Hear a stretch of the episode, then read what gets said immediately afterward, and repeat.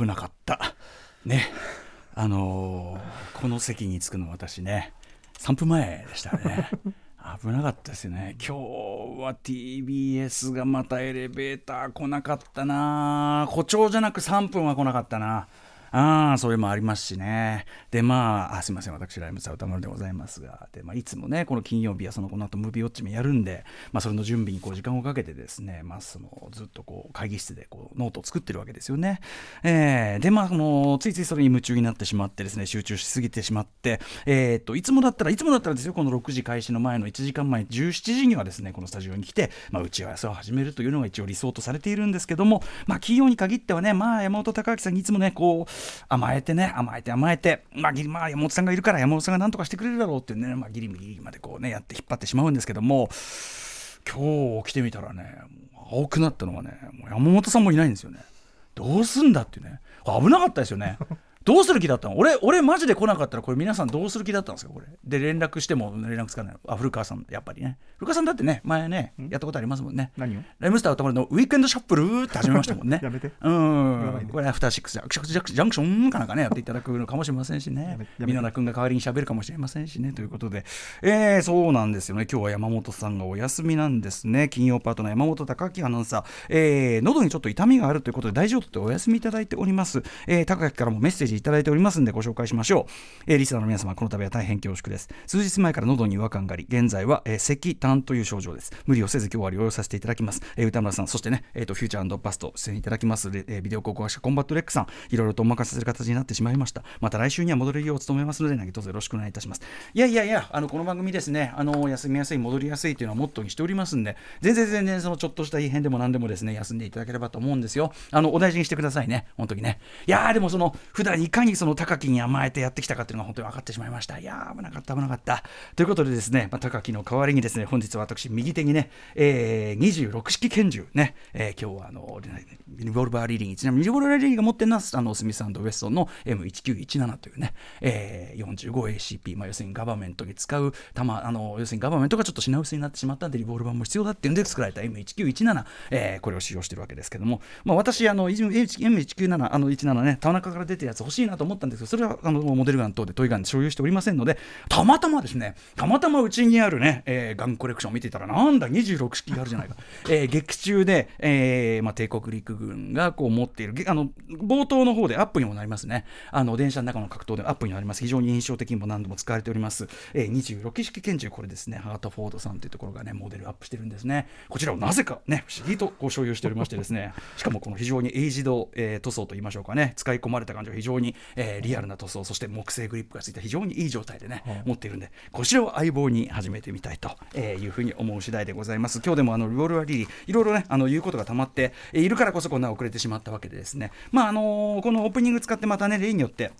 リスナーの皆さんのリスナーメールとかを先に先に紹介するとか、あとあの映画表の中では話しきれない、今言ってるようなこの重機関係描写というかね、まあ、大正1924年というのが舞台になっているわけなんですけども、えー、あそうそうあの関東大震災の1年後というね、えー、原作小説は関東大震災のあの当日の場面から始まるんですが、この先1年後というから始まるという、まあ、それに関しての話なんかもね、まあ、このオープニングですれば、まあ、いいのかななんて思ってますよね。あとはまあ今日はあれですよね、あののど自慢大会、あれですね、えーと、新宿三井ビル会社対抗のど自慢大会の決勝なんですよね。もう6時から始まった、今日今始まって、ちょうど今言ってらっしゃる方のメールがあるのかな、タタタントさんです。歌丸さんは、ウォッチメンがあるので、本日も来ることができないかと思いますが、いよいよ第46回新宿三井ビル会社対抗のど自慢大会の、えー、決勝が18時から始まります。予選会もこうつけがたいユニークな出場者たちばかりで、なぜこの人は残らないんだという疑問は本家の NHK さん同様に疑問です。とはいえ、今年もこちらの想像を超えたパフォーマンスを、えー、する出場者ばかり、20組に絞られた彼らがどのようなステージを見せてくれるか楽しみですというタタタントさん、ありがとうございます。えー、下井草さん、周さん、えー、下井草周さんのね、えっ、ー、と、レポートでもお聞きした通りにですね、あのその新宿三井ビルあの巨大なビルに入っているテナントの皆さんが1年に一度競うこののど自慢大会。紙吹雪は会社のいらなくなった書類のシュレッダーかけたね。シュレッダー紙吹雪。本当に楽しい本当に楽しそうなね、うん、あれでございまして非常にまあ日比さんなんかも見に行って非常にハッピーだったというようなことを言ってますけども、まあ、そちらを楽しまれる方は楽しんでと、えー、言ったあたりでね、まあ、私も始めようかなということですかね。一人朝の寂しいもんですね。なんか歌丸分室歌丸分室みたいな気持ちになって歌丸分室って今ねあのアマゾンオーディブルで私今一人で一人でっていうかまあ迎えでね、うん、構成作まさかふんふんって言ってこれ構成作家古川光さんな皆さんびっくりしないでくださいね これね。おおびっくりした。人人いるじゃないかみたいな。おお声なん謎の声なんてね。うんあのあのラジオ放送に謎の声がなんてね これ向かいにね構成作構成作家いるんですね、えー、古川光さんですからね、はい、歌丸分室の気分ですよね。喋、うん、りも歌丸分室みたいになってますもんねすでにね、うん。うん、あのー、もう誰も聞いてねえこと前提みたいなね。うん、誰も聞いてねえこといいいいいいことにねもう言いたい放題というね、まあ、その気分でやるのもたまにはいいかもしれませんね、今日は多少暴言の一つや二つ飛び出るかもしれませんしね、うん、ちょっと腹の虫の居所悪いんだっつってね、うん、虫の居所で映画表された方もたまったんじゃないってことでございますけどね、うん、まあまあまあまあまあ。でもちゃんとあのちゃんともうちゃんと調べに調べてですねあの望んでおりますんでそうなんです言いたいことが多分いっぱいあるんでね。いっぱいこといっぱいあるけどその言いたいことを全部言えばいいってもんじゃないですよねこれね。大人なんですからそんな皆さんね。思ったこと全部言うなんて子供みたいなそんなねそんな料金でそんな料金で毎日の生放送できんのかってねそういうことはありますからね。うん、ということを自問自答しながら自問自答が大事ですよね。これでいいのかなっていうね。これでいいのかね。常に自問自答していかないとこれ表現というのは前に進まないわけですから、えー、なのでやっぱり例えばその自問自答1から始めるべきで、まあ、この番組をまずその始めるや否やというところですよね。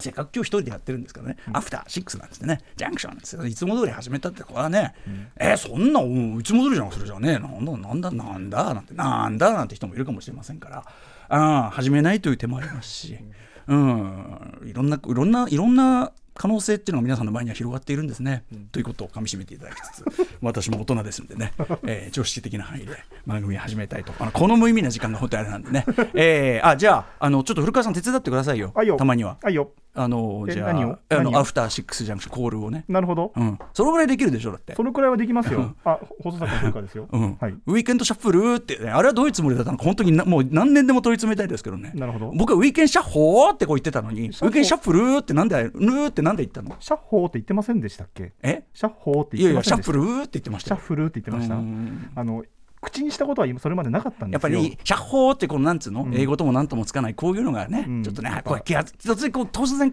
よぎったんだろうね。あ法とは言えない、社法とは言いづらいみたいな。口にするとなんか違うなみたいな抵抗があったんですよ。あいつよくこっぱずかしくもなく、社法なんて言ってやがんななんて、そういうのがよぎったわけでしょ。思えばそうかもしれないですね。あのあアフターシックスジャンクションのこの三文言の中には、あなたのその心理的抵抗に抵触するような部分はありますでしょうか？いやな何一つないですよ。あそうですか。はいはい。うん。なんかあえて言えば言いたい部分とか。それはでもまあ皮切りは歌丸さんがすべきでしょうね皮切りが僕というのはでも逆に。逆に？やっぱほら曜日パートナーの人がアフターって言ってもらってるわけだからさ、はい、普通はね、うん、だから古川さんがアフターっていうのがこれは筋じゃないの？これは。筋どう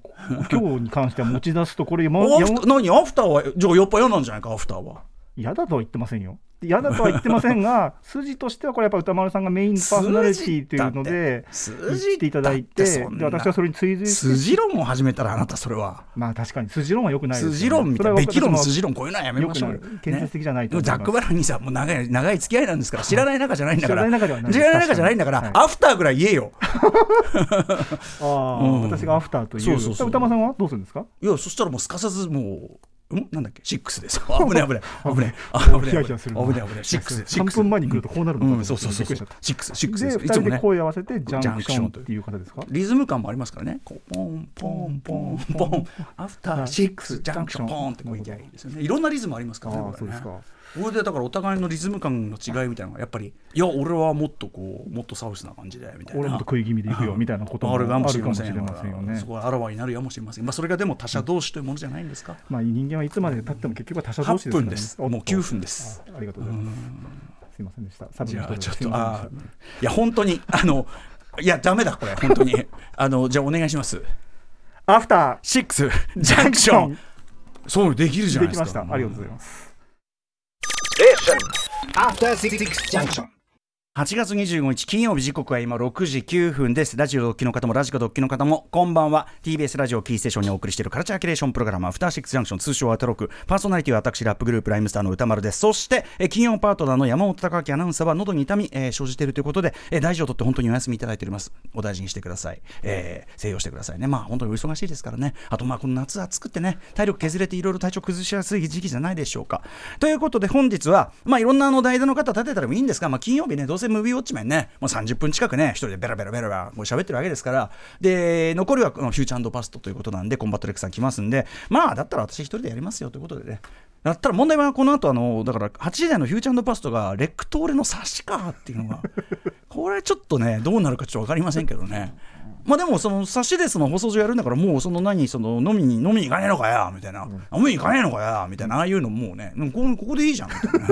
済ましてよさっさとみたいな、ね、感じでいけるかもしれませんからよろしくお願いいたします。さあということでこの後はですねリボルバー・リリーというね、えー、綾瀬はるかさん主演のですね、えーまあ、アクションエンターテインメント対策日本には非常に珍しい形ですよね、えー、公開されるということであのこの後ムービーウォッチメンやりたいんですが今日はまあちょっとこの前の時間もねありますんでもうあのさっさとちょっとなんか前哨戦と言いましょうかね。中で入りきれなかった件を始めちゃおうと思うんですよ。まず、えっと、後ほどちょっとリスナーメールはちょっと時間を見ながら紹介していきますけどもあの重機のね話をしておきたいんですよね。あの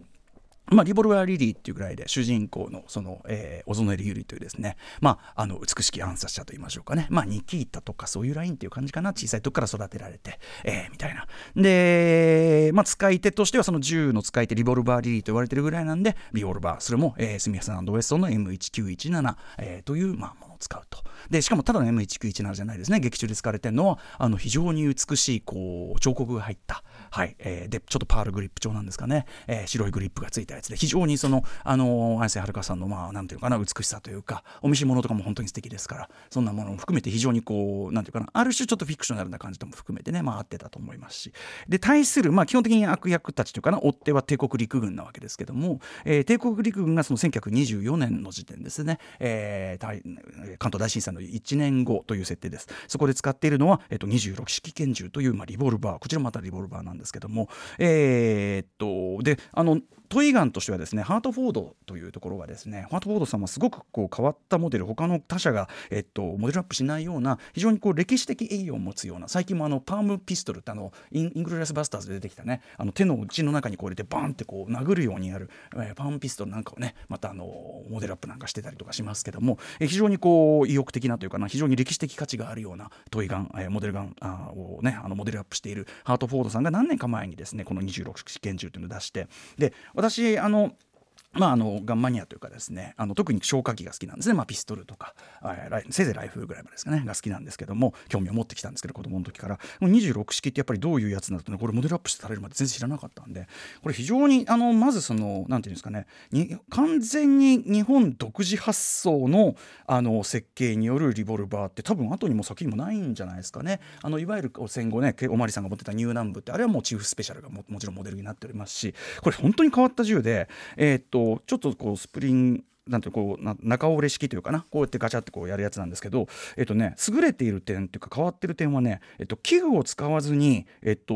分解っていうか中の掃除のために器具を使わずにこうやってガチャガチャ分解コントリガーガードを外してやると横がパカッと外れたりしてそういうすごくこう、まあ、変わってってるし、えーとまあ、面白いっていうかなユニークな機構を持ってる。あとダブルアクションオンリーなんですね。あの要するにこうカチッてこう撃鉄を起こしてこうやる方式はなくて全部こう、えーと、バンバンってこうなんていうかなダブルアクションになっていると、えー、ただですね欠陥としては、えーと、いわゆるシリンダーストップがないんですよ。つまりこの弾をこうやって回すこの段差ありますね。これが回っちゃうんですよ。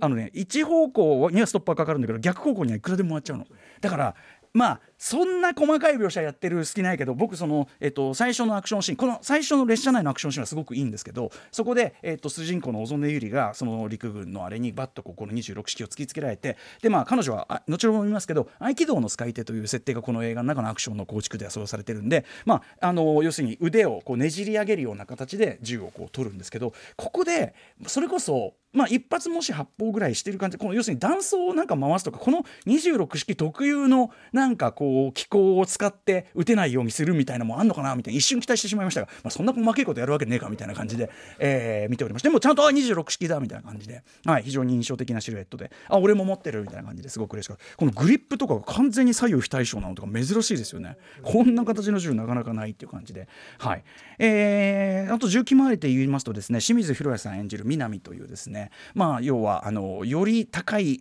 上の方から送られてきてるっぽい。でその能力的には主人公こう小曽根百合と、え、同等の力を持つ、まあ、特殊兵士というか特殊スパイ、えー、ですよね、まあ、私清水宏さん大ファンで、えー、あのどの作品も清水宏さんはいいっていうふうになりがちなんでございますが今回も、えー、清水宏さん、まあ、後ほども言いますが非常に死神的な存在感みたいな見事に体現されててめちゃくちゃ良かった。あともちろんその、えーと、綾瀬はるかさんともう対マンでのそうバトルですね。これもすごくこれも後ほど言いますけどそこはねすごく良かったんですけど彼が要するに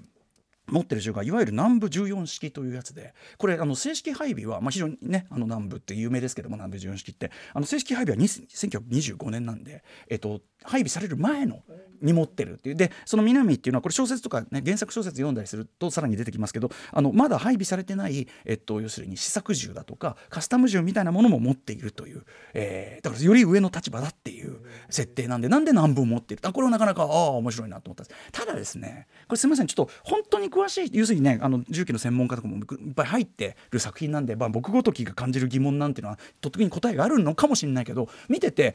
うんにしてもって思ったのはその皆に持ってる14式っていわゆるその後期型と言われるトリガーガードがあの手手袋をしてもできる寒冷地等で使えるようにこうトリガーガードが卵型に広げられてるやつなんですねどう見ても形が。それね配備されるの昭和入ってからなんですよ全然後なの。あのなのでその試作品を持ってるっていう形式だったらそのいわゆる前期型まん丸なトリガーガードのあれを持ってるべきじゃないのってことを思いながら見てる人が多分全国ででもでも1,000人以上はいると思う絶対、うん、みたいな。感じでございました。でもまああのそんな感じでですねちょっとねあの普通あんまり日本映画で出てこないような銃なんかも含めて出てくるんでね。はいあのその辺りは楽しめるあたりだったんじゃないでしょうか。あもうこんな話で終わってしまいました何がリスナーメールだよってことですよね。ちゃんちゃらおかしいやってことですよね。うん。はい。何の話でしょうか。えー、っとあそうですね。あ一人で3分前になるとこんなに慣れない感じになるんですね。びっくりでございます。えー、アフターシックスジャンクション普段は山本さんとお送りしておりますが本日は私歌丸が慣れぬ一人喋りで、えー、基本的には進行したいと思います。本日のメニュー紹介です。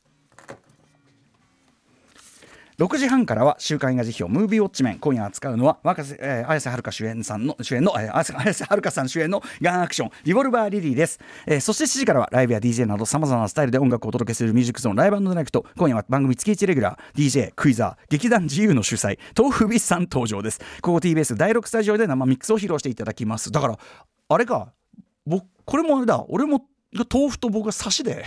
差しでクイズをクイズを出せるということなんでしょうかね、えー、その後 C30 分頃から番組内番組。あこちらもガンマニアですよ、えー、安東弘樹さんが案内役を務める学校法人滋慶学園東京情報デザイン専門職大学プレゼンツ夢を追いかけてお送りします。そして7時40分頃からは思わずなわけと言いたくなるような出来事を紹介するなわけ私が一人でお送りします、えー、そして8時からは番組で紹介した情報や聞きどころを振り返るアトロクフューチャーパスト。今夜のゲストは映像コレクタービデオ考古学者選曲家のコンバット REC さん登場です。さてこの番組では皆さんからのメッセージいつでもお待ちしております。歌丸アットマーク TBS.CO.JP までぜひぜひお送りください。また番組では各種 SNS もそれぞれ稼働しております。Twitter 改め X こちらはですねえーまあ、そのなんかリアルタイムでのいろんな情報ですね。こんな曲がかかったよとか。こんな様子だよって写真がすぐ上がったりとかね。即時性はやっぱり X でございます。そして LINE はあ巻いておりますね。LINE は「おい番組だ起きろ起きろ番組だ!」ってね。こうやってありますね。インスタグラムは、まあ、こんな調子でやってますって写真が載ってます。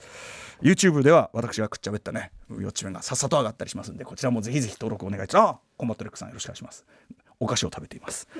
えー、ということであそうだ今日これがあるんだ。えー、ということで頑張るよ。